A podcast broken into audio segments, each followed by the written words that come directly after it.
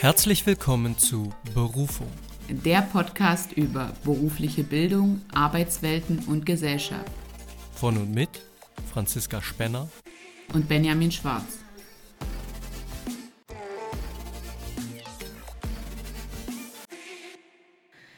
Hallo und herzlich willkommen zu einer neuen Folge von Berufung. Schön, dass wir uns wieder zusammengefunden haben, Benjamin. Ja, ich freue mich auch. Hallo Franzi, hallo liebe Zuhörerinnen und Zuhörer. Wir sind back im Business. Genau, und schön, dass ihr uns auch wieder zuhört und äh, uns nicht nach unserer Pause verlassen habt. Ähm, ja, Benjamin, wie geht es dir? An sich ganz gut. Ich habe äh, jetzt eine längere Phase der ähm, ja, Arbeits- und Stressfreiheit gehabt, so würde ich mal sagen. Aber ich merke auch so, dass ich äh, nach Masterarbeit und so, wir hatten ja zum Ende unserer letzten Folge vor den Sommerferien drüber gesprochen, mhm. dass das bei mir final anstand. Das ist jetzt äh, ja abgegeben und äh, weggeschoben von mir. Aber irgendwie merke ich auch so, dass ich mich so ein bisschen kognitiv ausgekotzt habe. So, das merke ich schon. Und du äh, meintest jetzt gerade, du hast eine Zeit lang Erholung jetzt erfahren. Wie lange war das und, und wie hast du die Erholung erfahren? Naja, äh, was ich meine ist, dass ich erstmal keine verpflichtenden Dinge hatte, die ich jetzt erbringen musste, irgendwie Hausarbeiten oder eben jetzt Masterarbeit mhm. beendet oder auch keine terminlichen Sachen, die jetzt mit Uni oder Job zusammenhängen. Also all das kommt jetzt erst so richtig. Und dadurch hatte ich erstmal ähm, im Sinne Harald Junke äh, ein Sitzen haben und keine Termine. Ich hatte kein Sitzen, aber ich hatte keine Termine. Ähm, das, äh, das war auf jeden Fall Erholung in Sehr einer gewissen. Form. Genau. Das vielleicht auf deine Frage. Das äh, freut mich sehr für dich zu hören. Ja, genau. Wir hatten in der Folge vor unserer Sommerpause über psychische Belastung gesprochen, haben ja auch gesagt, die können sowohl, ähm, also zu viel auch positive Sachen, die man vielleicht auch gern macht, weil du hattest ja auch Bock auf die Masterarbeit, das abzuschließen und hast ja auch das Thema auszusuchen, du warst da schon sehr drin, kann es trotzdem dann am Ende auch belastend sein. Und heute wollen wir äh, nochmal darauf eingehen im Sinne von Prävention und Hilfsstrategien. Und ich habe ja auch groß gesagt, wow, für mich steht eine sehr entspannende Zeit an und so weiter. Und ähm, wenn ich jetzt mal so die Wochen reflektiere, die so waren, dann muss ich sagen, war die Zeit alles andere als erholsam, obwohl ich auch mit meinem Job fertig, fertig war, in Anführungszeichen. Ich hatte Urlaub, aber der war halt mit persönlichen und privaten Problemen irgendwo überschattet und ich bin seit ein paar Tagen verbeamtet. Es geht jetzt also so richtig ins äh, Ref los oder verbeamtet auf Widerruf. Ähm, es stehen also so die letzten Organisationen an ähm, und es geht jetzt praktisch auch schon los. Also das neue Schuljahr hat ja begonnen. Und das wäre nämlich auch meine Frage gewesen. Du hast mich ja gefragt, wie ja. ich mich erholt habe.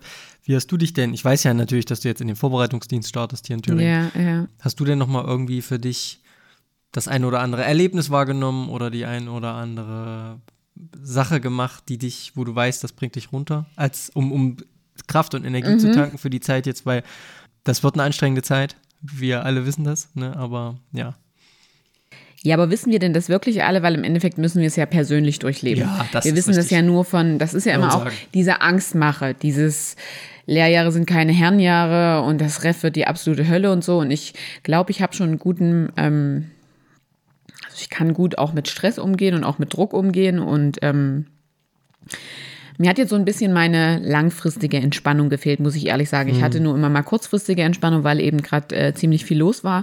Und dann muss ich auch sagen, waren wirklich die letzten Tage in meinem alten Job als Schulbegleiterin. Also ich habe wirklich gedacht, jetzt kommt noch mal so ein, das Schuljahr neigt sich am Ende. Es waren noch ein paar Tage in der Ferienbetreuung für mich zu leisten, bevor ich wirklich meine Überstunden auch den Urlaub nehmen konnte. Und es war wirklich eine Katastrophe. Also ich bin an meine Grenzen gestoßen, was es hieß, meine Werte und Normen auch zu vertreten, was ich unglaublich auch später sehr, sehr wichtig finde als Lehrperson. Mhm. Da ähm, bin ich sehr an meine Grenzen gestoßen, auch mit Erziehungspersonal. Ähm, dann halt die persönliche Belastung durch ungünstige Umstände, mit denen man, wo man sich halt auch erst reinfuchsen muss, jetzt mit denen, denen zu leben. Dennoch bin ich total positiv eingestellt auf alles, was kommt. Und deswegen glaube ich, für mich habe ich sehr gute Hilfsstrategien und ähm, kann mich trotzdem immer wieder setteln. Also das habe ich mir jetzt gerade in diesen letzten Wochen bewiesen. Ich bin jetzt trotzdem sehr positiv gestimmt, obwohl diese sechs Wochen oder keine Ahnung, wie lang die letzte, ja, könnte so passen, alles andere als das war, was ich eigentlich geplant hatte. Mhm, okay. Ja, ja. Und bei dir schließt es ja jetzt eigentlich auch an. Also du gehst ja jetzt auch in den in die Schule schon, also fängst da auch schon eine praktische Tätigkeit an. Und da würde mich mal interessieren, gerade so mit Hinblick auf Prävention und Hilfsstrategien, hast du Vorsätze für den neuen beruflichen Abschnitt? Und äh, wenn ja, welche hinsichtlich beispielsweise auch einem gesunden Arbeitsverhältnis, einem Belastungsverhältnis, einem Stress, einem Zeitmanagement? Also mein Vorsatz wenn ich es denn so nennen würde, mhm. ist tatsächlich die Dinge mehr auf mich zukommen zu lassen. Ja. Also natürlich habe ich gewisse Vorbereitungsmaßnahmen getroffen, auch aufgrund vielleicht nicht immer 100% klarer Informationssituation. Ne? Also auch wenn ich jetzt vielleicht nicht schon en Detail wusste, ähm, wie ich vielleicht Unterricht durchführe, so hat man sich natürlich irgendwie bestmöglich vorbereitet, sodass man irgendwie einen Grundstock schon mal hat, auf den man vielleicht zurückgreifen kann an Vorbereitung. Mhm. Ähm, aber ich halte es für sehr sinnvoll, eben genau das zu tun, nämlich die Dinge auf sich zukommen zu lassen und sich nicht zu überschlagen mit, oh Gott, das könnte passieren und was ist, wenn das ist und was ist, wenn das ist. Also diese Dinge zu zerdenken, davon habe ich mich glaube ich, ganz gut abgehalten und halte das auch für eine sehr sinnvolle Strategie, weil am Ende ist es immer oder ganz oft eine Milchmädchenrechnung. Man macht Pläne und es passiert am Ende doch ganz anders. Das heißt natürlich nicht, dass man keine Pläne machen soll, aber ähm, man sollte, ich will mal sagen, in einer gewissen Art und Weise ergebnisoffen sein. Mhm. Ja, und das halte ich für, für sehr sinnvoll und deswegen bin ich so da rangegangen an die Sache. Ja, das klingt ja erstmal gut. Also wie gesagt, ich fände es auch schön, wenn wir uns vielleicht mal, also wenn wir zumindest immer mal einfließen lassen, wie es uns vielleicht auch mit dieser neuen beruflichen Situation geht, weil neue berufliche Situation ist ja auch das, ähm, was schon unseren Podcast auch widerspiegelt. Natürlich jetzt bei uns wird es beides sehr speziell auf den Schulalltag gehen, aber wir wollen natürlich andere Bereiche nicht ausgrenzen. Aber natürlich. unser Erfahrungsschatz wird sich natürlich jetzt mega auf. Äh, ja, unsere Lebenswelt ist ja, jetzt ja. noch stärker da. Und es ist ja auch ganz interessant, dass wir ähm, beide jetzt quasi in die, Beru also in die Schule mhm. starten und doch so unterschiedlich. Ja, ja. Weil ich glaube, bei dir wird es sehr viel stärker geführt sein, mhm. aufgrund des Vorbereitungsdienstes. Ja, ja, Und ähm, ich will nicht sagen, ich werde einfach losgelassen auf die Menschen. So ist es nicht. Also ich fühle mich sehr gut ähm, ja, an die Hand genommen, ist, ist eine blöde Formulierung. Aber es fühlt sich so an, als wird mir sehr gut die Hand gereicht von meiner Schulleitung. ich glaube, das ist eine sehr schöne Formulierung. Aber es ist eben nicht wie bei dir. Ne? Mhm. Also deswegen sind das schon Unterschiede. Und du startest, ich weiß gar nicht, also vielleicht für die Zuhörerinnen und Zuhörer, die sich jetzt nicht auskennen, du machst ja, wie gesagt, den Vorbereitungsdienst. Das sind, glaube ich, 15 Wochenstunden maximal. Mhm. Und ihr beginnt, ich weiß nicht, ähm, wie, wie, wie ist das? Also es ist jetzt so, dass mir in der ersten Schulwoche bin ich gar nicht an der Schule, sondern habe eigentlich nur Studienseminar und ähm, Heute dann bin ich auf den Weg ähm, zur Erlebnispädagogik also da machen wir auch so ein zweitägiges Seminar im Thüringer Wald. Also ich bin die, also die Vorbereitungswoche habe ich an der Schule teilgenommen und jetzt bin ich praktisch im Studienseminar die erste Schulwoche und dann ab nächste Woche habe ich noch nicht den genauen Plan, aber das wird sich dann so einpegeln, dass ich immer dienstags im Studienseminar bin und die anderen vier Tage, da werden meine 15 Stunden an der Schule aufgeteilt. Und da wirst du ja erstmal hospitieren. Ja, genau. Also ich habe eine Anleitung in Sozialpädagogik und eine in Germanistik. So, und äh, bei denen bin ich halt in den Stunden, man merkt schon 15 Wochenstunden, das ist nicht gleich aufgeteilt, also es kann sich auch mal ja, ja, die Waage Geht halten ja und es ist mhm. natürlich dann auch interessant zu wissen, ähm, wie sich das auch vielleicht so einpendelt. Man wird, ich weiß nicht, ob man dann immer in den gleichen Stunden drin sein wird, ob man auch mal in unterschiedlichen, das mhm. wird sich alles zeigen. Aber was ich meine ist, du wirst am Anfang hineingeführt. Das würde ich jetzt äh, gerade sagen. Also es kommt ja auch darauf an, ob man in unterschiedlichen Stunden ist oder immer einem Fach praktisch folgt, aber es ist so, dass man an, am Anfang erstmal hospitiert, um dann sich auf Themen festzulegen und man kriegt ja auch relativ früh am Anfang, das weiß ich ja tatsächlich noch nicht, aber viele wissen da schon so grob, wann die ersten Prüfungen sind. Ich weiß auch nicht, woher sie die Infos haben, aber ich möchte auch mehr in diesen Spirit kommen, äh, das auf mich zu, äh, zukommen zu lassen und deswegen man erfährt dann halt, wann seine Prüfungen sind und danach ist dann natürlich auch ausgerichtet, wie weit man da sein muss, welches Thema möchte ich da machen und so weiter, wie schnell man aktiv wird und handelt. Hm. Und bei mir ist ja so, ich mache 16 Wochenstunden ja. und unterrichte die selbst. Ja. Das ist total unterschiedlich. Aber, du wirst dann, wenn du ins Referendariat einsteigst, ja mega, eine mega Vorbereitung haben. Schauen wir mal. Ja. Wäre wär zu hoffen. Also, das ist auch meine Hoffnung. Ja, ich Aber schon. heute soll es ja gar nicht um Genau. diese Phase gehen. Sicherlich werden, werden wir nicht drum rumkommen, die immer mal zu erwähnen und Auf uns darüber Fall. auszutauschen. Ja. Aber heute soll es ja darum gehen, was sowas auch mit uns macht. Genau. Ne? Also gerade dieser Umbruch, Ja. Mhm. diese sehr stressige Phase, nämlich uns belasten und wie wir uns da irgendwie gegen wehren können. Ja, und ich hatte dich ja jetzt nach deinen ähm, Maßnahmen, Vorsätzen gefragt.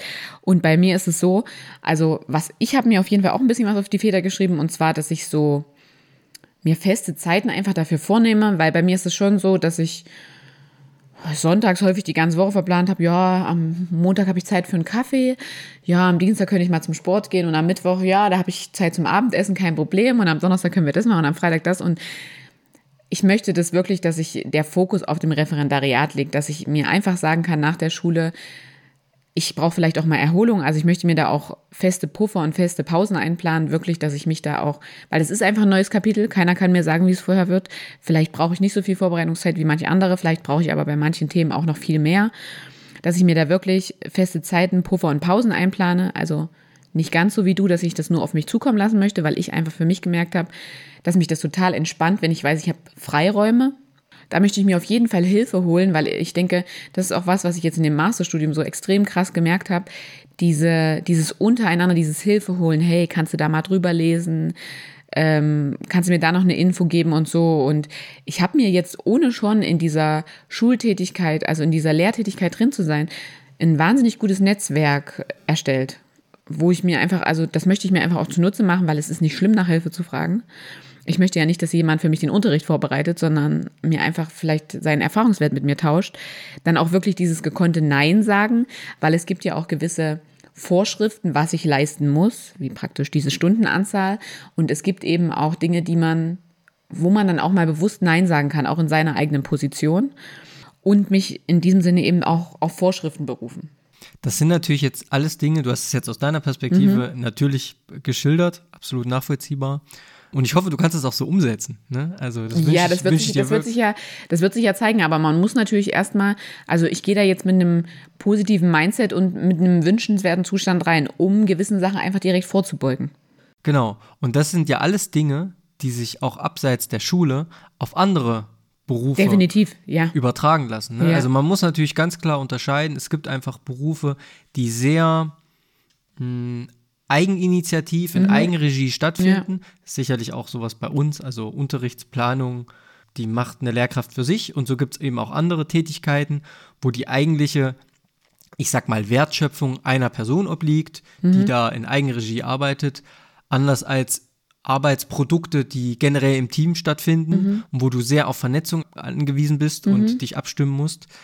Aber auch da ist natürlich gerade dieses, wie du es gerade gesagt hast, ähm, Nein zu sagen, da ist irgendwie eine Grenze und mehr, ich sag mal, mehr als diese Stunden mache ich nicht. Natürlich haben wir oftmals eine Hemmschwelle, das auch zu tun. Ja. Und wenn ein Kollege fragt, du kannst mich nochmal unterstützen, weil ähm, um Hilfe fragen ist ja kein Zeichen von Schwäche, sondern das ist ja etwas Positives. Genau. Und ich glaube, niemand von unseren Zuhörerinnen und Zuhörern und auch niemand von uns beiden würde von sich behaupten, dass er alles kann und alles weiß. Also um Hilfe zu bitten ist etwas ganz Normales. Und so wird man ja manchmal auch um Hilfe gebeten und möchte auch gerne helfen. Aber man muss natürlich auch allein auf diese zeitliche Dimension bezogen eine Grenze wissen, Definitiv. wie viele, ich sag jetzt mal Überstunden, kann ich denn überhaupt noch machen? Die Frage ist natürlich, ist meine Persönlichkeit so, ja, Persönlichkeit ist auch wieder eine schwierige Formulierung, aber kann ich es nach außen auch transportieren und bin ich so stark, auch Nein zu sagen? Und ich glaube, da haben viele Schwierigkeiten und da würde ich mich teilweise gar nicht ausnehmen, um Gottes Willen. Ja, ich, ich auch nicht tatsächlich, ich mich auch nicht. Aber da muss man halt wirklich auch schauen, ähm, dann kann man vielleicht erstmal mit einem kleineren Step anfangen. Oder dann sagen, ja, also vielleicht, ich kann dir helfen, aber ich schaffe es nicht in der Fülle, wie, wie, was, was, wie könnte man es heruntergebrochen machen oder so. Ja. Und du sagst es natürlich völlig richtig, also das ist jetzt auf die, also mit Hinblick auf meine neue Lehrtätigkeit gesehen, auf den Vorbereitungsdienst. Aber ich erinnere mich auch daran, als ich angefangen habe, als Physiotherapeutin zu arbeiten, war es so, dass es mir wahnsinnig viel Zeit nach der Arbeit noch gekostet hat, ähm, wenn ich einen Patienten neu kennengelernt habe, mich dann wirklich hinzusetzen und was kann ich mit dem machen, mit dem Krankheitsbild, dies, das. Und nach den Jahren ist es so, ich habe ein Rezept bekommen, ich habe ein Krankheitsbild gelesen, ich wusste ad hoc, was ich machen muss. Es kam ganz selten, es gibt ja immer Sachen, die häufig auftreten und Sachen, die ganz selten auftreten. Ja. Manchmal muss ich noch kurz noch mal googeln, weil natürlich dann auch die lateinischen Begriffe, wenn du sie nie verwendest, ist, sind mal kurz so ein bisschen in, in den Hinterkopf gelangt. Dann hast du kurz gegoogelt, dann nur, also damit ich einmal wieder wusste, ah, das Krankheitsbild, ich wusste sofort wieder, was muss ich machen, was ist förderlich, ab welcher Woche darf ich dieses und jenes machen. Und äh, dann, also da kommt ja auch eine Routine rein. Aber am Anfang musste ich mir da auch wirklich viel, viel mehr Zeit einplanen danach. Und diese Zeit sich auch wirklich zu nehmen, ich denke, das ist was mega Wichtiges für einen selbst. Ja, und deswegen ist ja, wenn wir jetzt wieder beim Referendariat ja. sind, ist ja auch ganz gut, dass das so überfadet. Ne? Also 15 Stunden, 15 Wochenstunden, am Anfang vier hospitieren, ja. dann werden es peu à peu mehr eigene Unterrichtsstunden und dass das dann ähm, übergeht. Und das, was du ja im Prinzip auch gerade beschrieben hast, auch mit dem äh, Verweis auf deinen ursprünglichen Beruf Physiotherapie, mhm.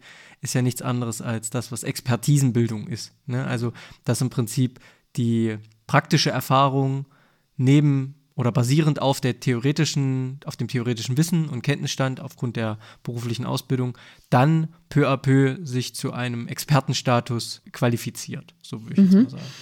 Und was ich in dem Zusammenhang immer noch sehr wichtig finde, also was für mich persönlich, wie gesagt, immer wieder alles sehr subjektiv, aber es kommen dann auch noch einige Sachen aus Quellen, die ich mit euch teilen möchte, ist eine Reflexion, sich mal wirklich vor Augen zu halten, mal nach einer Woche, nach einem Monat, nach einem halben Jahr, was ich bis dato schon alles geschafft habe, also auch was ich gemacht habe.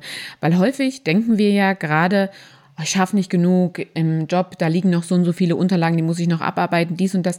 Aber sich auch mal vor Augen zu führen, was man denn alles macht. Zum Beispiel ist ein Kollege krank geworden und man hat da was abgefedert. Natürlich bleibt dann auf meinem Schreibtisch noch was liegen. Oder ich musste für einen Kollegen mit Patienten übernehmen oder ich muss jetzt auch Vertretungsstunden im Unterricht machen. Natürlich bleibt dann bei meiner Arbeit ein bisschen was äh, liegen, weil das kann ja gar nicht anders sein, weil sonst bräuchte ich ja mehr Stunden in dem Moment, wenn ich was abfedere. Und deswegen finde ich, die Reflexion ist wirklich sowas, was ähm, einem sehr gutes Feedback geben kann, zu sehen, was habe ich schon geschafft? Was, was zieht eigentlich einfach an mir vorbei? Was nehme ich überhaupt nicht mehr wahr? Und ich finde, dass man damit auch schon sein Mindset verbessern kann und sich auch wirklich so ein bisschen ähm, einpendeln kann und sich sagen kann, also sich vor Augen halten kann, was man leistet.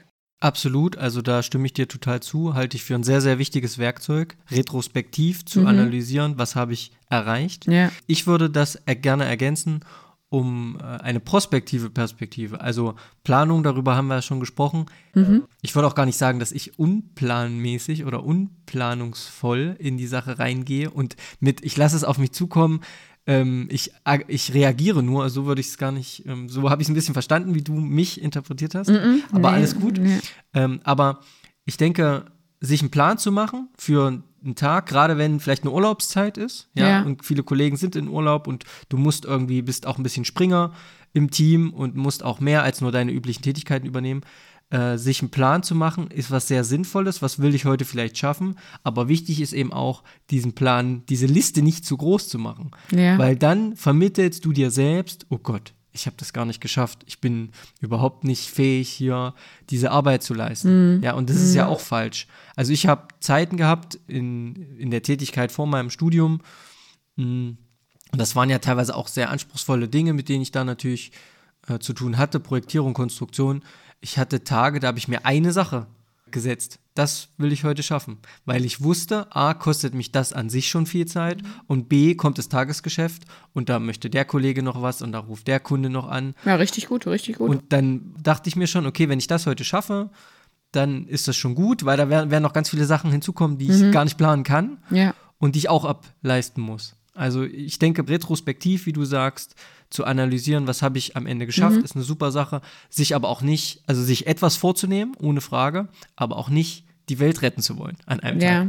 Also das ist natürlich was, was ich definitiv für mich auch noch lernen muss. Und mittlerweile ist es so, dass ich mir in meinem Planer alles nur noch mit Bleistift eintrage, damit ich es einfach wieder rausradieren kann, damit es mich nicht stresst, damit ich nicht sehe, oh, das steht da und ich habe es nicht geschafft. Und ich trage mir viel weniger ein. Und was ich da so krass auch für mich festgestellt habe, ist, ich kann manchmal am Montag schon meinen To-Dos für Dienstag abhaken, weil ich mir einfach nicht viel vorgenommen habe und es ist nichts Unerwartetes dazwischen gekommen. Und das gibt einem ein gutes Gefühl. Also ich bin wirklich so ein auch ein Aufschreib- und Durchstreichmensch. Und deswegen, das passt sehr gut mit dem zusammen, was du eben gerade gesagt hast. Manchmal reicht es auch, eine Sache zu machen, aber die dafür richtig, dann hat man die abgeschlossen, dann hat man die nicht mehr im Hinterkopf und in dem Moment belastet sie mich auch nicht mehr. Ich muss sie nicht mehr mittragen. Hm, deswegen sind Listen auch generell so was Sinnvolles. Also ich Mhm. führe sehr selten Listen, Ja. aber ich weiß natürlich auch, wie sinnvoll sie sein können, gerade wenn man mehrere wichtige große Dinge hat, die man irgendwie über vielleicht auch einen längeren Zeitraum Ja. leisten muss. Ähm, das hat was Befreiendes, das aufzuschreiben allein und nicht, ach warte mal, ich habe noch das und ich habe noch das und ich habe noch das und dann habe ich diese fünf Sachen oder zehn Sachen im Kopf, sondern sie einfach mal niederzuschreiben und diese Liste zumindest gedanklich zu löschen. Ja, das entlastet und entspannt auch. Mega. Also ich muss das tatsächlich auch immer richtig mit dem Stift machen. Deswegen bin ich auch weg von dem digitalen, Ka also ich, ich komme mit einem digitalen Kalender einfach nicht klar. Mir macht das total, also wenn ich da was durchstreichen kann, dann fühle ich mich dann, als würde mir das so abgenommen. Hm. Ich habe diese Woche eine Aussage von einer Bekannten gehört, die hat mich ein bisschen schockiert und hat perfekt mit unserem, also passt perfekt mit unserem Thema zusammen. Und zwar habe ich sie zufällig getroffen, ich habe sie monatelang nicht mehr gesehen und sie sagte zu mir, ich habe seit November letzten Jahres nicht mehr krank gemacht und gehe auf dem Zahnfleisch. Wie können wir von dieser Einstellung wegkommen? Weil ich finde, diese Aussage, ich habe seit November letzten Jahres nicht mehr krank gemacht, macht man sich krank oder ist man krank?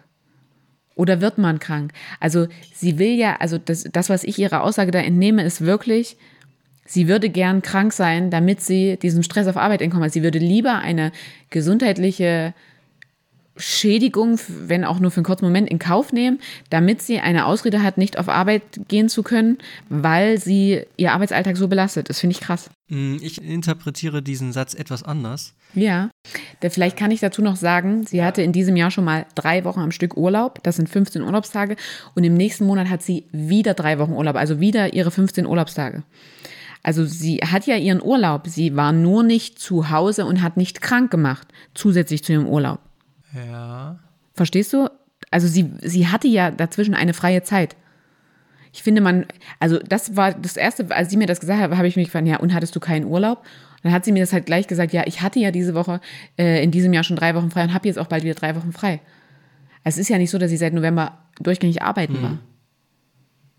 Ja, aber vielleicht nochmal zu dieser Formulierung zurück. Also ich glaube schon, dass sie diesen belastenden Zustand als psychisch gefährlich wahrnimmt und dementsprechend an sich eine Krankschreibung vielleicht rechtfertigt sieht, aber sie auch empfindet, dass sie es sich nicht leisten kann, vielleicht für das Unternehmen und auch für das, was am Ende liegen bleibt, was sie am Ende dann doch wieder leisten muss, dass sie sich erlauben kann, nicht da zu sein.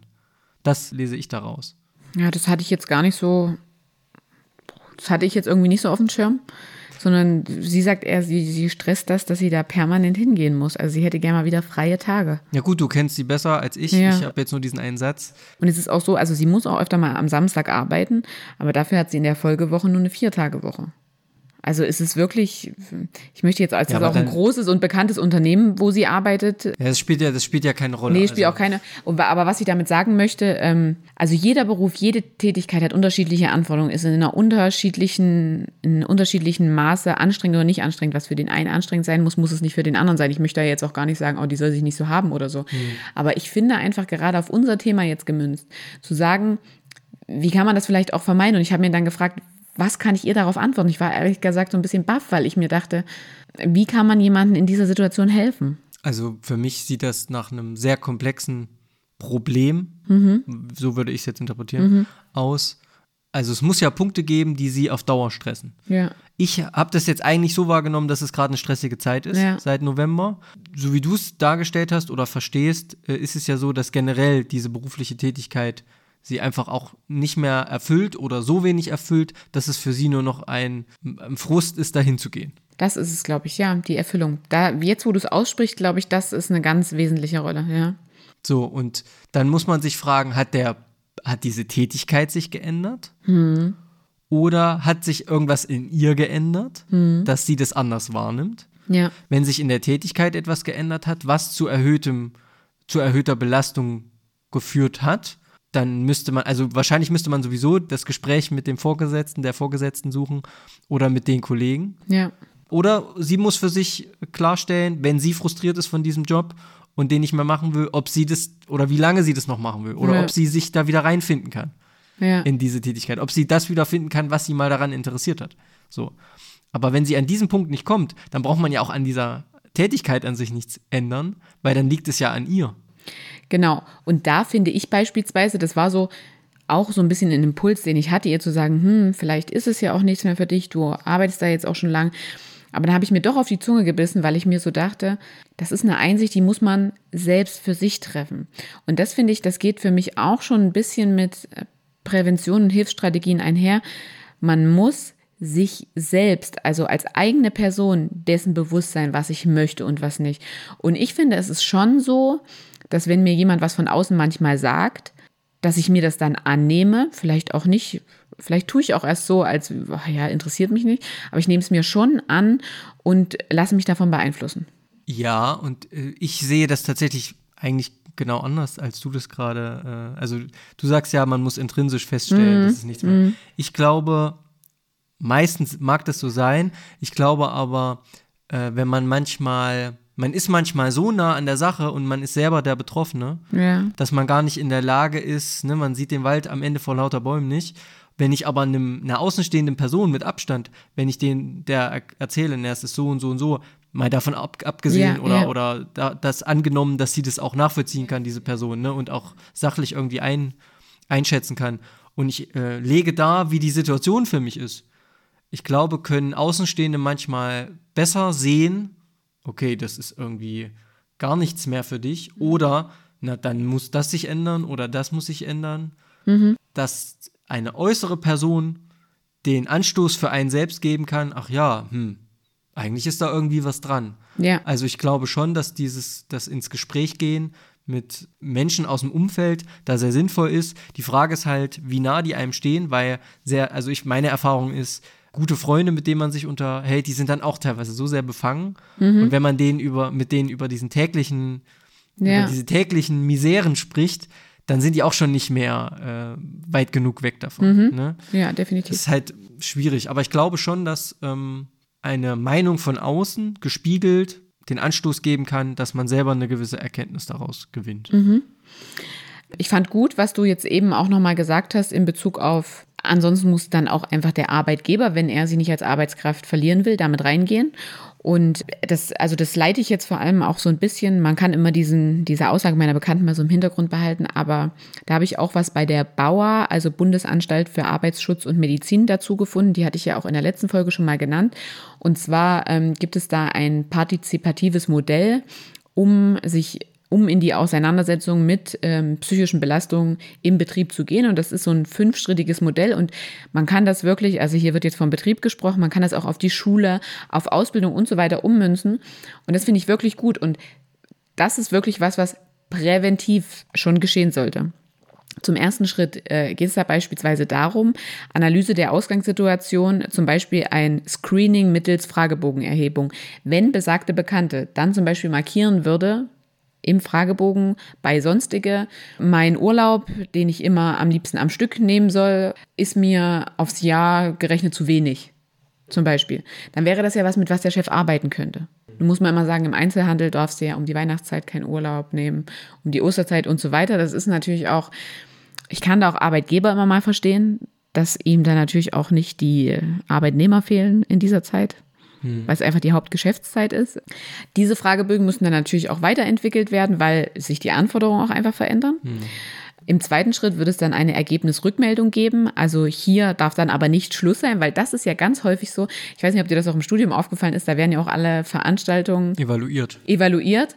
Und ich hatte nur ab und an mal Lehrende, die dann wirklich mit drüber gesprochen haben und gesagt haben, hey, was können wir denn anders machen?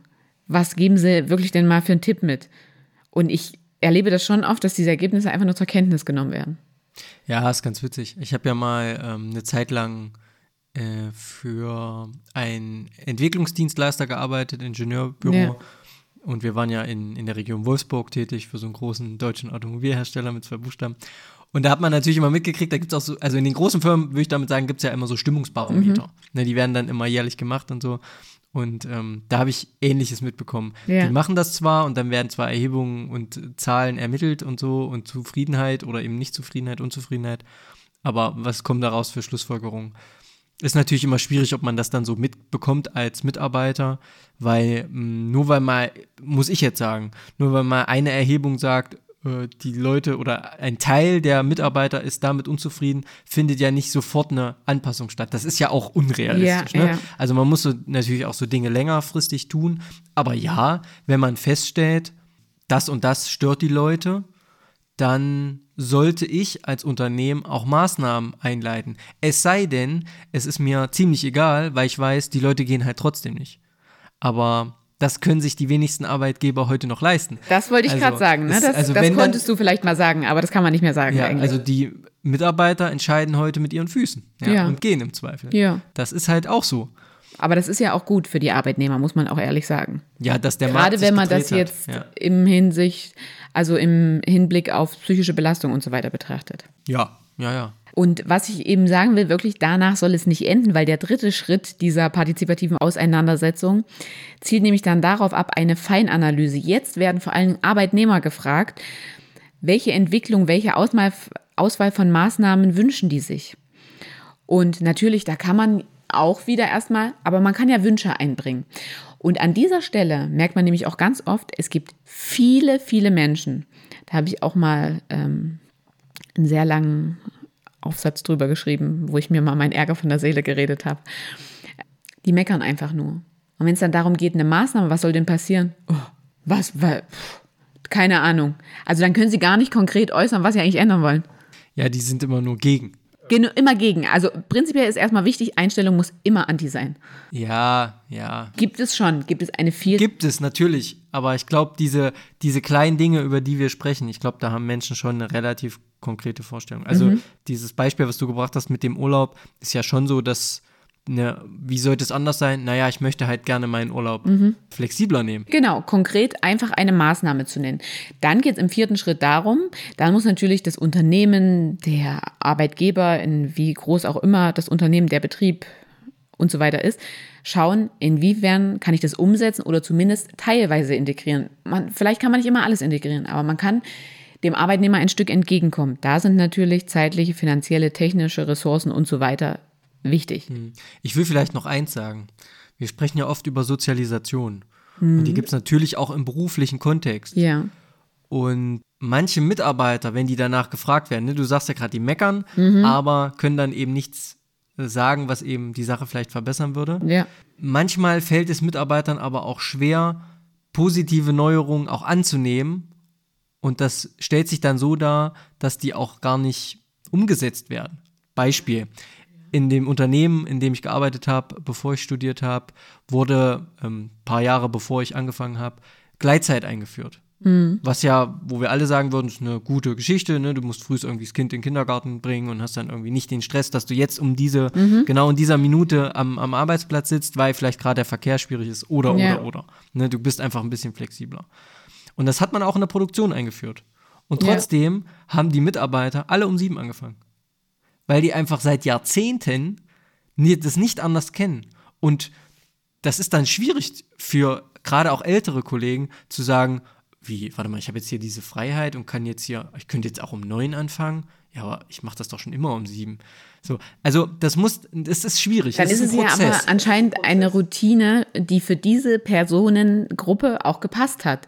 Aber wenn dann jetzt mal jemand morgens um 7.30 Uhr zum Arzt muss, dann kann er mit kann ohne? Probleme sagen, hey, an diesem Tag komme ich mal um neun. Und wenn es nur dieser eine Tag einmal im Jahr ist, Ist das auch hat ihm das eine Hürde genommen. Ja, ohne Frage. Ist einfach so. Ich will das ja gar nicht schlecht reden. Ja. Ich will nur sagen, dass es nicht so ist. Man öffnet dann irgendwas, auch als Ja. Arbeitgeber. Man gibt mehr Freiheiten und die werden dann auch voll ausgenutzt. Und dann könnte ja dieser Trugschluss entstehen. Ja, warum haben wir das jetzt gemacht? Dieser ganze Aufriss und die Belegschaft, die nutzt das gar nicht. Ja, das ist wie der Vogel im Käfig. Du machst die Klappe auf, aber er fliegt nicht raus. Ja, ist ja im Endeffekt das.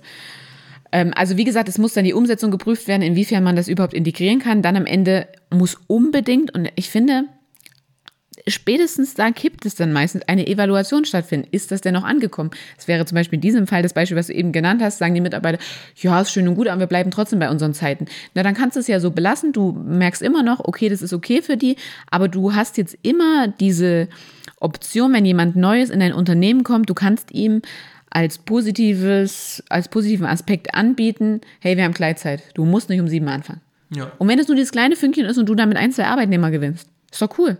Hast du ein, zwei Arbeitnehmer gewonnen. Und dann, was noch das viel Wichtigere ist, muss das Ganze wieder von vorne beginnen. Dann musst du eigentlich schon wieder diesen Fragebogen machen und so weiter. Und da bin ich der Meinung, das klingt jetzt für uns diejenigen, die äh, studiert haben, die sich auch also so mit einem guten, äh, gutem Arbeitsumfeld, also das interessiert uns ja auch, wir haben uns damit beschäftigt und so weiter. Ähm, für uns klingt das ganz logisch, aber trotzdem passiert das viel zu wenig. Und ich muss sagen, in der letzten Tätigkeit, wo ich jetzt war, bevor ich jetzt in den Vorbereitungsdienst bin, war ich ehrlich gesagt sogar ein bisschen überrascht, weil ich wurde zu einem Mitarbeitergespräch einge eingeladen und das war keine drei Wochen bevor mein Vertrag ausgelaufen ist. Und dann fragte ich mich, warum wollen die mit mir ein Mitarbeitergespräch führen, weil ich höre doch eh auf. Also, ja, die wollten hören, was du vielleicht nicht so gut fandest. Also die wollten wirklich, also ich habe normal diesen äh, Plan ausgeführt, den alle anderen Mitarbeiter bekommen. Und es wurde wirklich über eine Stunde mit mir ein Gespräch geführt. Und ich fand das, also ich fand das unglaublich ähm, positiv. Das hat nochmal nachrangig, also richtig mir so eine, so ein sehr, sehr gutes Gefühl gegeben. Hm. Er hat sich sehr gewertschätzt gefühlt. Ja, genau. Ja. Und das war wirklich eine Kleinigkeit. Aber da geht es ja los mit einem Mitarbeitergespräch jedes Jahr. Finde ich, ist, das ist überhaupt keine Frage, dass es stattfinden soll. Aber trotzdem habe ich es in keiner anderen beruflichen Tätigkeit vorher erlebt. Und da war ich von der Zeitspanne auch so ein bis anderthalb Jahre oder in manchen sogar fünf. Hm. Ja, stimme ich dir zu. Aber es ist natürlich ähm, da müssen die Ressourcen auch für da sein. Ja, ne? aber genau, aber das kann ganz viel Belastung abnehmen und du sagst schon, da müssen die Ressourcen für da sein.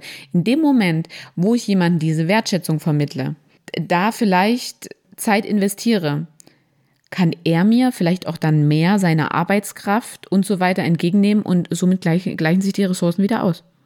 Ja, also bei mir läufst du da offene Tür ein. Ich sage ja immer, dass eine vorgesetzte äh, Führungskraft Mhm. Die muss eigentlich die Maßnahmen oder die Randbedingungen schaffen, damit die, die eigentlich wertschöpfend tätig sind, das zu 100 Prozent tun können. Ja. Ja.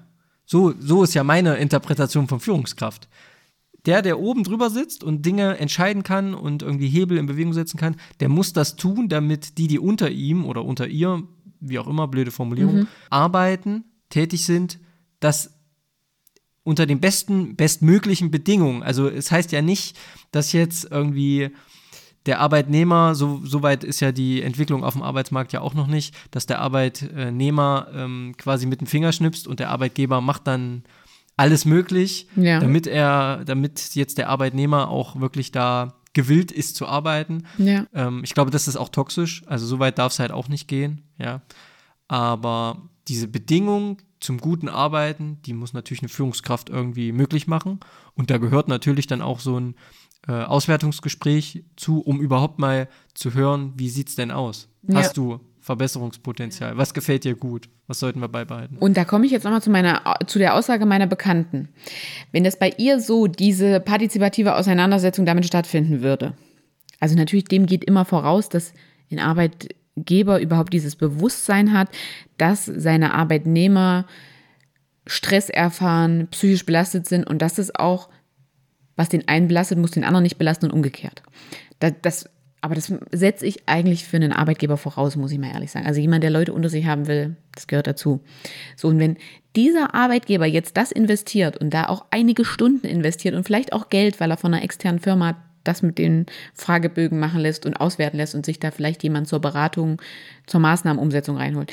Wenn er damit aber gewährleisten kann, dass eins, zwei, drei, weiß ich nicht, wie viele Arbeitnehmer sich sagen, oh, ich muss mich nicht krank melden, weil mein Arbeitsumfeld ist so gut, mir reicht der Urlaub aus.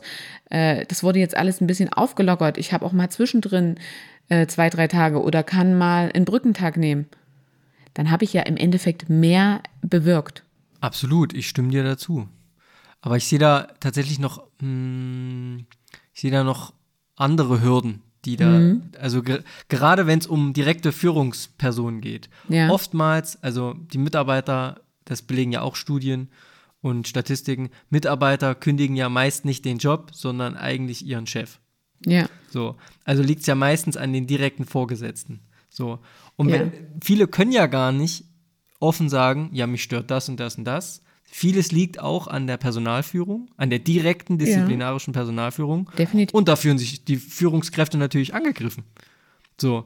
Und, und niemand möchte, vielleicht der Zentrale, wenn es jetzt um irgendwie ein Filialgeschäft geht, mhm. um ein Filialunternehmen, über das wir jetzt sprechen, niemand möchte ähm, Auswertungsbögen der Filiale zuschicken, in denen irgendwie 80 Prozent der Belegschaft sagt, ja, eigentlich liegt es nur an dem Typen, der gerade diese Erhebung mit mir macht der dieses Mitarbeitergespräch mit mir führt. Der ist ja immer auch die Frage, wie bin ich in diese Position äh, gekommen? Also egal, ich habe hier jetzt auch noch fünf Empfehlungen, die ähm, auch präventiv gegen psychische Belastung in der Arbeitswelt stehen sollen. Aber auch da, du merkst ja schon, wir kommen ja immer wieder zu einem Punkt, es ist schon sehr arbeitgeberabhängig. Auch, natürlich, klar. Ja, natürlich hat es auch mit meiner eigenen Person zu tun, aber ich finde, du hast es gerade noch mal sehr schön auf den Punkt gebracht. Traust du dich deinem Chef immer was zu sagen? Ist es ja. inwiefern, wir wissen es ja beide, wir kommen eher aus so einer ländlichen Gegend, wo unsere Familien wohnen. Inwiefern kannst du einfach so deinen Job kündigen und kriegst danach ja. einen neuen? Inwiefern kannst du dir dann noch deine Lebensunterhaltungskosten leisten und so weiter und so fort, wenn du den Job verlierst und all das nur, weil du für dich eintrittst und äh, weniger Stress haben willst und psychisch äh, ausgeglichen sein möchtest. Ja, ich würde sagen, ähm, also ja, es ist eine Frage auch der Arbeitgeber, ohne Frage. Mhm. Es ist aber generell eine Frage der Kommunikation. Ja. Ich glaube, wenn immer mehr offen sind und sagen, dass sie Dinge stören mhm. und sie vielleicht auch sagen, wir sind nicht mehr bereit, ähm, das auf uns zu nehmen, ja. dann sind Arbeitgeber natürlich auch genötigt, in Anführungszeichen, hoffentlich einsichtig, nicht genötigt, sondern einsichtig, ja. äh, zu sagen, okay, dann müssen wir irgendwie was daran ändern. Weil, Stichwort ländliche Region, ja, als Arbeitnehmer muss ich mir dann die Frage stellen, finde ich einen anderen Job, der vielleicht auch ähnlich gut bezahlt ist. Aber ein Arbeitgeber muss sich auch fragen, wenn jetzt ein massiver Teil meiner Belegschaft geht, finde ich hier in der Region auch neue Arbeitskräfte. Genau. Definitiv. Das ist ja die, die Kehrseite der Medaille. Ja. Ja, also es ist am Ende Kommunikation. Und man muss auch, man muss auch offen sein für Fehler. Und eine Führungskraft muss auch sich eingestehen, wenn sie Fehler macht, genauso wie sie einem Angestellten Fehler vorhält. Was auch in Ordnung ist. Genau. Also nicht vorhalten im Sinne von, oh, da hast du wieder richtig Scheiße gebaut, sondern da müssen wir mal drüber sprechen, ist jetzt schon zwei, dreimal passiert. Aber ähm, so muss ich auch als Führungskraft mir sagen lassen, du hör mal, ganz komische Art, die du hier an den Tag legst. Mhm. Also das ganz definitiv. Da kommen wir wieder zur Reflexion, was ich am Anfang gesagt habe. Reflexion im Sinne von mir vor Augen halten, was ich eigentlich alles geschafft habe. Aber Reflexion auch im Sinne, bin ich ein fairer Arbeitnehmer? Bin ich auch fair in dem, was ich fordere und was Geber, ich möchte? Arbeitgeber. Und nee, Arbeit, auch als Arbeitnehmer, finde ich, sollte man sich auch immer reflektieren. Nee, na klar. Ne? Weil, wie gesagt, wir haben jetzt gerade immer den, es ist alles so arbeitgeberabhängig, habe ich ja auch gesagt, aber man muss sich als Arbeitnehmer auch selbst fragen, ist das fair, was ich. Ja, nee, bin ich voll bei dir. Ne? Ja. Und wenn ich schon Zugeständnisse bekomme vom Arbeitgeber, ja. dann muss ich, muss ich mich auch fragen, ob ich äh, dieses Jahr noch das dritte Gespräch mit dem Chef führe, weil ich mir jetzt denke, ja, das wäre jetzt vielleicht auch noch schön ja, und äh, hier irgendwie eine neue Espressomaschine, vielleicht keine Ahnung. Ja, ähm, ne, bin ich voll bei dir. Also es muss sich die Waage halten. Die Wahrnehmung dafür, das sieht man ja auch immer, wenn Tarifstreiks sind oder Tarifstreitigkeiten, die Wahrnehmung darüber, was gerecht ist, das sehen Arbeitgeber und Arbeitnehmer mhm. ähm, erfahrungsgemäß sehr unterschiedlich. Ja. Ähm, deswegen gibt es ja auch die Streits. Aber da muss man halt immer wieder ausloten, soweit muss man es ja auch nicht kommen lassen in dem Gespräch mit dem Chef. Mhm. Ähm, da muss man immer wieder ausloten, was wer bereit ist zu geben, bereit ist zu leisten und vielleicht aber auch, was jeder verlieren kann. Ja, definitiv. Und das geschieht aber, wenn man auch in den Austausch kommt. Und der muss einfach stattfinden und nicht einfach nur, du bist jetzt hier, mach deine Arbeit und tschüss. Sondern dann, da gehört eben auch ein Austausch dazu. Ja. Ich kann sowohl etwas fordern, aber ich muss auch etwas geben. In dem Sinne dann zum Beispiel meine Arbeitszeit, meine Arbeitskraft und so weiter. Ich möchte gerne noch die fünf Empfehlungen mit dir, Benjamin, und äh, mit euch allen teilen, die auch wieder von der Bundesanstalt für Arbeitsschutz und Arbeitsmedizin sind. Die hatte ich schon fürs letzte Mal vorbereitet, aber wir haben ja ursprünglich überhaupt diese Folge noch gemacht, weil wir es beim letzten Mal nicht geschafft haben und jetzt überziehen wir hier schon gefühlt wieder. Ähm, mal sehen, wie wir das jetzt in der Lehrtätigkeit schaffen mit den 45 Minuten. Da, das, das bin ich gespannt, was wir nach ein paar Wochen sagen, wie wir das so hinkriegen. Ähm, und zwar die erste Empfehlung, also wirklich Arbeitsschutz weiterentwickeln. Jetzt nicht nur im Sinne von auf der Baustelle trägst du Arbeitsschutzschuhe, sondern auch, wie ist denn das Licht? Wie sitze ich denn? Wie stehe ich denn? Wie ist vielleicht auch ausgeglichen mit Sitzen und Stehen?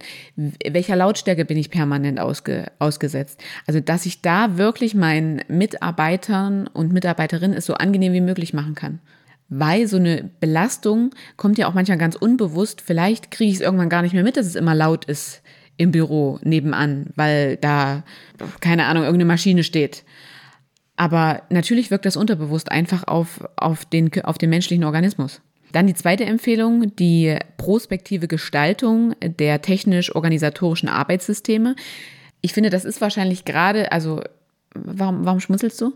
Mm, weil ich gerade an REFA denken muss. Das ist so ein Arbeitsorganisationsverein. Da habe ich auch mal so eine Weiterbildung gemacht. Okay. Weil das geht ja im Bereich Ergonomie und ähm, Planung von Arbeitsprozessen mhm. und so. Nee, ich bin bei dir. Also. also ich finde wirklich prospektive Gestaltung, das ist wie, als du das vorhin mit dieser Gleitzeit gesagt hast. Wer vielleicht auch sagt, oh, das ist mir jetzt gerade noch alles zu viel Technik, vielleicht mal mit einer Sache heranführen und nicht gleich sagen, schmeiß den Papierkram weg, wir digitalisieren jetzt alles. Natürlich kriege ich dann, wenn ich seit 30 Jahren alles ähm, mit Stift auf Papier schreibe und auf einmal alles digital machen soll, drehe ich komplett durch. Und das belastet mich.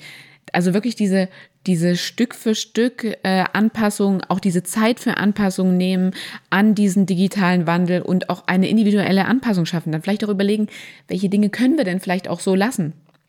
Und müssen wir dann nur, wenn ein neuer Arbeitnehmer beginnt, ab dann halt wirklich anders kontinuierlich fortsetzen oder auch fragen, wie ist es euch am liebsten? Also in, so, in, in vielen Sachen geht das ja. Da kommt wieder, man muss in die Kommunikation kommen. Dann die dritte Empfehlung ist ähm, aufgabenbezogene Schlüsselqualifikationen qualitativ konkretisieren und auch fordern und fördern. Also wenn jemand etwas besonders gut kann, ihn darin auch sagen, okay, dann können wir den Arbeitsvertrag anpassen, dann kannst du vielleicht das mit übernehmen, weil dir das so gut liegt. Und der andere sagt vielleicht, oh, er ist eigentlich dafür eingeteilt und dem liegt es gar nicht. Hm. Also wirklich, dass hm. dir eine Arbeit Spaß macht, dass du deine eigenen äh, Qualifikationen damit ein, äh, einbringen kannst. Und somit steigt ja auch die Attraktivität der Arbeitsstelle wenn ich mich mit einbringen kann. Und da bin ich der Meinung, da gibt es in jedem Feld so ein bisschen was. Ich erinnere mich in der Physiotherapie daran, dass es dann beispielsweise Kollegen gab, die einen Kurs geführt haben, weil sie da Lust drauf hatten. So, der nächste hat Vorträge geführt über wichtige Themen, weil er da Lust drauf hatte. So. Und schon hast du es nicht, hast du nicht gesagt, okay, du bist Leitung, du musst das alles machen oder du bist dafür eingestellt, du musst das alles machen, sondern so wie die Leute Lust hatten. Und das steigert ja die Attraktivität eindeutig. Die vierte Empfehlung, Arbeitszeit begrenzen und auch ähm, partizipativ gestalten. Das ist das, was du mit der Gleitzeit hattest und dann eben auch wirklich sagen, okay, jetzt ist Feierabend. Und da geht auch die fünfte Empfehlung mit drauf ein. Arbeit und Erholung ausbalancieren. Abschalten nach dem Feierabend. Keine E-Mails mehr lesen, keine Anrufe mehr entgegennehmen. Das, das, da schmunzeln sie mir sage. entgegen. Also ich möchte mir das wirklich, wirklich angewöhnen, dass ich mir zumindest so, ein, so eine Worst-Case-Zeit mache und sage, was bis 18 Uhr nicht reingekommen ist, wenn mich 20.30 Uhr ein Kollege sagt, morgen in der Vertretungsstunde machst du bitte das, dass ich das ignoriere, sondern ich habe dann bis 18 Uhr beschlossen, morgen in der Vertretungsstunde mache ich das und Punkt. Ja. Ob inwiefern das klappt? Ich wollte gerade sagen, also all, all, diese Dinge, die du genannt hast, gerade was du am Anfang gesagt hast über Ergonomie, ich glaube, das mhm. ist schon sehr stark in den Unternehmen angekommen. Äh, meine Erfahrung so. Ja. Aber sowas wie, okay, du machst, übernimmst jetzt die Tätigkeit noch, weil du das gut kannst und so. Wir hatten das Thema schon mal ähm, ganz kurz, ich will es auch nur in einem Satz ausführen. Das kann natürlich auch dazu führen, entweder, dass die Leute sagen, ja, wofür haben wir überhaupt noch einen Vorgesetzten? Mhm. Wenn das jetzt alles wir machen. Oder wofür wird der überhaupt bezahlt? Weil daran hängt es ja oft. Es geht ja nicht um Vorgesetzten-Tätigkeiten. Äh, also darum geht es nicht. Ich überlege jetzt gerade so in, in den äh, Unternehmen, wo ich so tätig bin, es ist ja immer mehr alles auch repräsentativ. Also es gibt eine Instagram-Seite und einen Facebook-Auftritt und eine Website und so. Und wenn jemand sagt, oh, ich mache das total gern, könnte ich da nicht im Monat immer einen Tag haben und daran basteln oder so.